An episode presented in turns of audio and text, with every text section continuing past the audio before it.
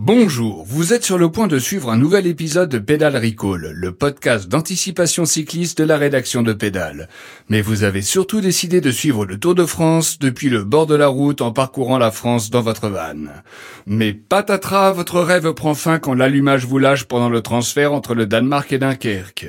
Et bien sûr, pas un concessionnaire à la ronde pour venir à votre secours. Du coup, vous avez poireauté 15 jours à Dunkerque et vous avez fini par rejoindre la caravane du Tour pour la dernière étape et la sur les champs. Au final, c'est plus un Tour de France, mais un Paris-Roubaix à l'envers.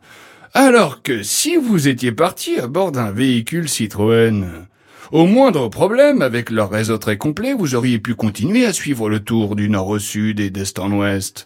Enfin, surtout du nord au sud. Parce que pas de Bretagne, ni de façade atlantique cette année pour le Tour de France. Pédale Recall, le podcast vélo de Pédale.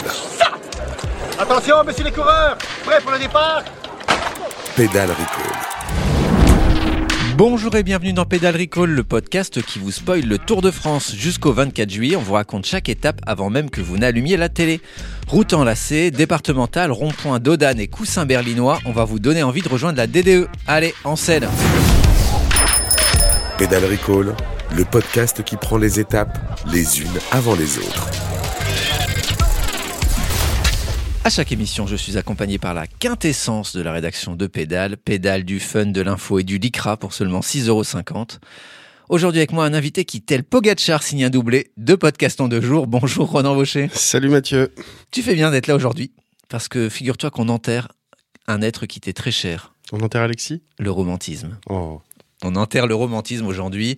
Euh, je sais que t'aimes ces arrivées de puncher, ces, ces moments où on découvre un coureur qui est bon, mais qui est bon sur un jour, mais c'est pas grave qu'il soit que bon sur un jour. Et là, c'est voilà, c'est non, c'est encore une fois, c'était euh, Van Aert, donc c'est soit Pogachar, soit Van Aert, et ça devient, euh, je pense, un peu gonflant, comme on dit. Ouais, après, si c'est les plus forts, c'est les plus forts, mais on a vu des.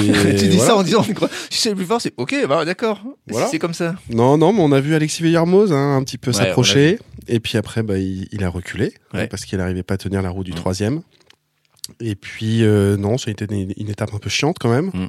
Seule, euh, la seule facétie, été quoi le, La musette dans la tête de Thibaut Ouais, Pinot voilà, oui. Voilà, C'est donc ça. euh, bon, bah, c'est tout Thibaut Pinot, c'est parfait. Pourquoi tout lui tombe sur la gueule? Pourquoi dès qu'un avion s'écrase, t'as l'impression que c'est toujours sur ses pompes quoi? Je sais pas Il y du a un tout. truc de karma euh, là-dedans. Hmm, c'est c'est c'est le français qu'on a envie d'aimer parce qu'il va jamais y arriver peut-être. Mais Ouais, moi j'y crois ça. un peu quand même. Tu crois, mais à quoi? Tu crois qu'il va gagner quoi? L'étoile de Bessèges 34, ou... 34 ans, 34, 35 ans. Allez, il peut peut-être aller nous dans un tour de transition, tu vois, où il n'y a pas les leaders affirmés, Un tour de transition, c'est un tour où il y a que des enfants qui participent?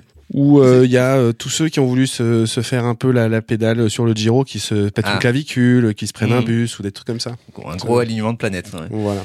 Moi, je retiens que Romain Bardet s'est changé de chaussure à 60 km heure. Ouais, mais tu retiens aussi qu'il a dû s'arrêter après pour bien la remettre. Ouais, Donc comme bon. quoi, ne faites pas ça Non, à la maison. à la maison. Euh, bah voilà, donc euh, on voulait juste euh, enterrer le romantisme en espérant peut-être qu'il ressuscite, mais bon. C'est dommage parce qu'il y a des belles étapes sur ce tour, des belles arrivées. En, en soi, c'était plutôt une belle arrivée, mais il s'est rien passé avant, Non, quoi. Non, non, Ils n'étaient pas assez nombreux devant. Voilà. Je sais pas Bon. s'ils s'entendaient bien. Bon, voilà. C'était parfait pour faire une sieste et se réveiller à- en fin d'étape. Alors du coup, on file tout droit euh, vers le futur.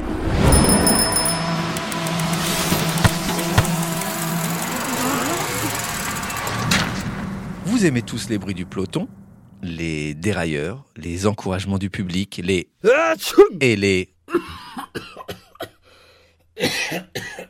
Et ouais, ça a éternué, ça tousse dans le peloton. Le Covid est là Bienvenue au Covid Langen, équipier de Pogacar, a dû quitter la course, ainsi que Geoffrey Bouchard de l'AG2R Citroën, ce qui a valu une petite sortie de Vincent Lavenu, le manager de l'équipe, qui a sous-entendu que des coureurs Covidés n'avaient, eux, pas quitté la course. Plein de sous-entendus. Et on peut le croire, puisque le protocole s'est quand même assoupli sur ce Tour de France. Donc avant, on cherchait les dopés, maintenant on cherche les malades. Voilà. C'est vrai que c'est la seule fois où ils ont pas dû, euh, ils doivent pas avoir peur quand on dit euh, un tel est contrôlé positif Ouais, c'est ça. au Covid. Au Covid. Voilà. Ça, Pour ça change. Ils sont, être sereins. Bon, de toute façon, demain, ça va être compliqué d'esquiver la Covid patrouille. Ce sera un test pour tout le monde pendant la journée de repos. Oui, a Là, priori, il y a personne qui va pouvoir esquier là. Potentiellement, ça peut tomber comme, euh, comme des quilles. Bref, revenons à l'étape du jour. Les coureurs partent d'Aigle, siège de l'UCI, la Fédération internationale de cyclisme, et arrivent à Châtel, les Portes du Soleil. Les Portes du Soleil, une station de ski, et non une secte, comme son nom pourrait le croire. Il, peut y avoir confusion. hein. Tout à fait. Les portes du soleil. C'est la première étape de haute montagne avec deux cols de première catégorie, mais une arrivée plutôt en descente. Et Ronan va tout vous dire. Alors déjà, Châtel, je connais bien. C'est là où j'ai fait descendre à ma nièce sa première piste noire. C'est vrai? Tout Ah, à ta- fait. Ta nièce, pour la- sa première descente tout court sur une piste noire ou sa première descente sur piste noire Après sa première étoile, ah, ah oui, elle faisait du ski déjà un peu avant. voilà, Oui. on est allé, euh, je lui ai dit, on va, on va tester une petite piste noire. Elle était OK, elle l'a descendue sans tomber. Châtel, c'est là aussi où j'ai laissé mon premier genou. Voilà, Ah. c'était les croisés, le droit. Toujours le ski. Toujours le ski. Mon premier jour de genou, le jour de mon anniversaire d'ailleurs. J'étais en CE2, c'était dur. En CE2, tu t'es fait les croisés? Ouais. Mais ouais, sinon, c'était le réel pour toi. Sinon, oui, c'était sûr. C'est ce qu'on m'a dit. Euh, et puis c'est à Châtel aussi, euh, c'est de là-bas où je reviens toujours avec beaucoup trop de saucissons dans les bagages. Et je vous conseille par ailleurs les burgers du resto Le Hors-Piste, tenu par des Britanniques et qui recherchent en ce moment un pizzaiolo. Comme quoi ils font pas que des burgers. Je suis allé regarder. Voilà, c'était mon moment paru vendu. et je passe mes amitiés à Michel Moulin au passage. Pédale Recall. L'arrivée au sommet. Alors, là, je vous emmène au kilomètre 183,1. On est en haut du pas de Morgin. Euh, Adam Yates, il vient de passer en tête et bascule dans une petite descente avec Romain Bardet, Aurélien Paré-Peintre, Thibaut Pinot, Pierre Roland, Guillaume Martin, Tony Galopin et Warren Barguil sur le porte-bagages. Les Avengers du cyclisme ça, ouais, français contre. Adam Yates qui disent au revoir à la Suisse, bonjour à la France et à Châtel. Au micro, euh, Laurent Jalabert, il s'étonne qu'aucun des Français ne dispute le classement de la montagne, comme il le dit, à Adam Yates. Et puis alors que Franck Ferrand s'était lancé dans les explications historiques de la formation de la frontière euh, franco-suisse, Mhm. sans doute, euh, il aime bien les, les frontières pas très très poreuses, euh, Franck Ferrand. Ouais. Euh, Jalabert, il le coupe et il se lance dans une ode à la Suisse avec son entrain légendaire.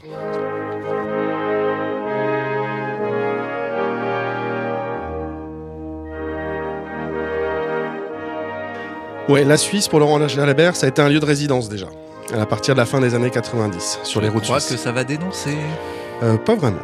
Il se retrouve, euh, à fin des années 90, à s'entraîner régulièrement avec un autre résident suisse de l'époque, un résident qui a été essoré par l'affaire Festina, c'est Richard Virenque, qui était à ce moment-là sans équipe. Et bien cette rencontre, il le dit lui-même, ça va changer la fin de carrière du panda de Mazamet. Virenque en est persuadé, il lui a dit sur les routes d'entraînement Yann, tu peux être meilleur grimpeur du tour. Alors je l'imite un peu mal, non, c'est pas mal. mais, Non, je t'assure, c'est euh, pas mais mal. c'est un peu comme ça. Il le tanne tellement avec cette idée-là que bah, Jaja, il, il ressort de ses entraînements en se disant bah ouais, peut-être que en fait, je peux, je peux essayer de jouer le maillot à poids. Et donc, il, il- il- Jaja, il, ben, il fait la stratégie Virinque. La stratégie Virinque, il nous l'a décrite dans une interview dans Pédale, euh, Jalabert. T'attaques dès le début, ça fait chier tout le monde, tu pars dans une échappée, tu prends des points et tu fais une course comme ça. Et je donne rendez-vous l'année prochaine. Voilà, une petite voix un peu nasillarde comme ça. Jalabert, il la faisait très bien. Donc Jalabert, il a suivi ces conseils-là et il rapporte le maillot à poids du Tour 2001. Euh, L'année suivante, Virenque revient sur le Tour et il bastonne à Jalabert d'ailleurs les points du classement de la montagne. Et Jalabert garde, garde sa tunique sur le Tour 2002. Voilà, en clair, c'est en Suisse que les deux cadors du cyclisme français euh, des, des 90s ont vraiment pu tisser un lien entre eux. Et je reviens à l'interview que Jaja avait accordée à Pédale en 2019. Il nous avait accueillis à Montauban pendant euh, une grosse matinée avec euh, Miss Périgord, je ne sais plus quelle année, à côté de lui d'ailleurs. Tout, ça est vrai. Il avait résumé de façon assez touchante l'apport de Virenque dans sa vie de cycliste. Il l'a dit. Pendant 11 ans, je me suis fait un palmarès. Les deux dernières années, grâce à ses conseils, je me suis fait une popularité. Voilà, ce que la littérature sportive appelle la Jaja Mania. Eh ben, c'est très intéressant. Toi, je ne sais- je connaissais pas cette histoire. Je ne savais pas que ça s'était passé euh, directement comme ça entre les deux, que le, le- le tournant de carrière de Jalabert. euh, Quand les deux étaient un peu des parias du cyclisme français, parce que Jalabert, il avait un, peu- un peu pris la tête du peloton quand il avait fait la grève sur le Tour de France Ah oui, après les perquisitions. mhm. Bon, bah, on l'a entendu, euh, Richard Virenque, qu'il avait un peu les larmes aux yeux parce qu'il s'était fait, euh, il s'était fait un peu éjecter, comme toute l'équipe Festina.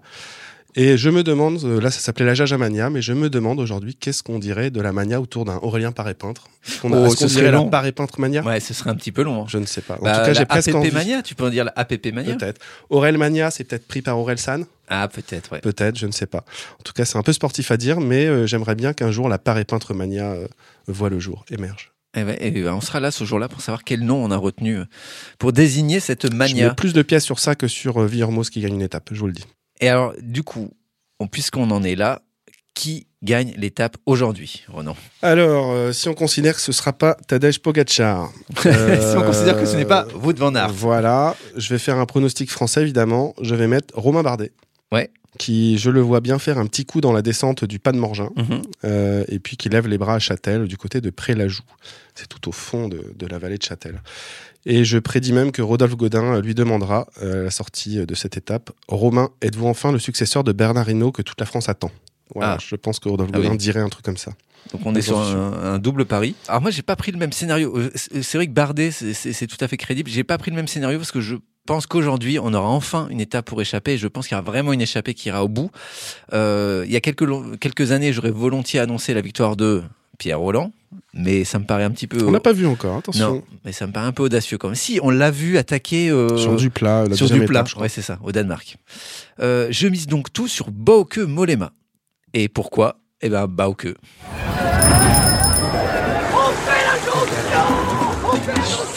Pédale Recall. Merci d'avoir écouté Pédale Recall jusqu'au 24 juillet. On sera là tous les jours d'étape au petit matin pour vous spoiler votre journée de Tour de France. Les épisodes vont s'enchaîner. On vous conseille donc de vous abonner via votre application de podcast préférée. Merci Ronan pour ta compagnie en ce neuvième jour de Merci course. Mathieu, c'était très sympathique. Et puis on se revoit dans quelques jours. Je n'ai plus le, le- le planning en tête, mais on se revoit dans quelques jours. Pense à dormir le soir, les jambes en l'air et tout, sur, dans ton lit, dans ton hôtel, Ouais, je vais chaque étape. Entre, la- entre mes deux transfusions sanguines. euh, Tout à fait, voilà. Demain, pas d'épisode, c'est repos. On se retrouve mardi matin pour une belle étape accidentée dans les Alpes. Et n'oubliez pas, Franck Bonamour n'est pas un chanteur pour dames, c'est un coureur cycliste. Pédale Recall, le podcast vélo de Pédale.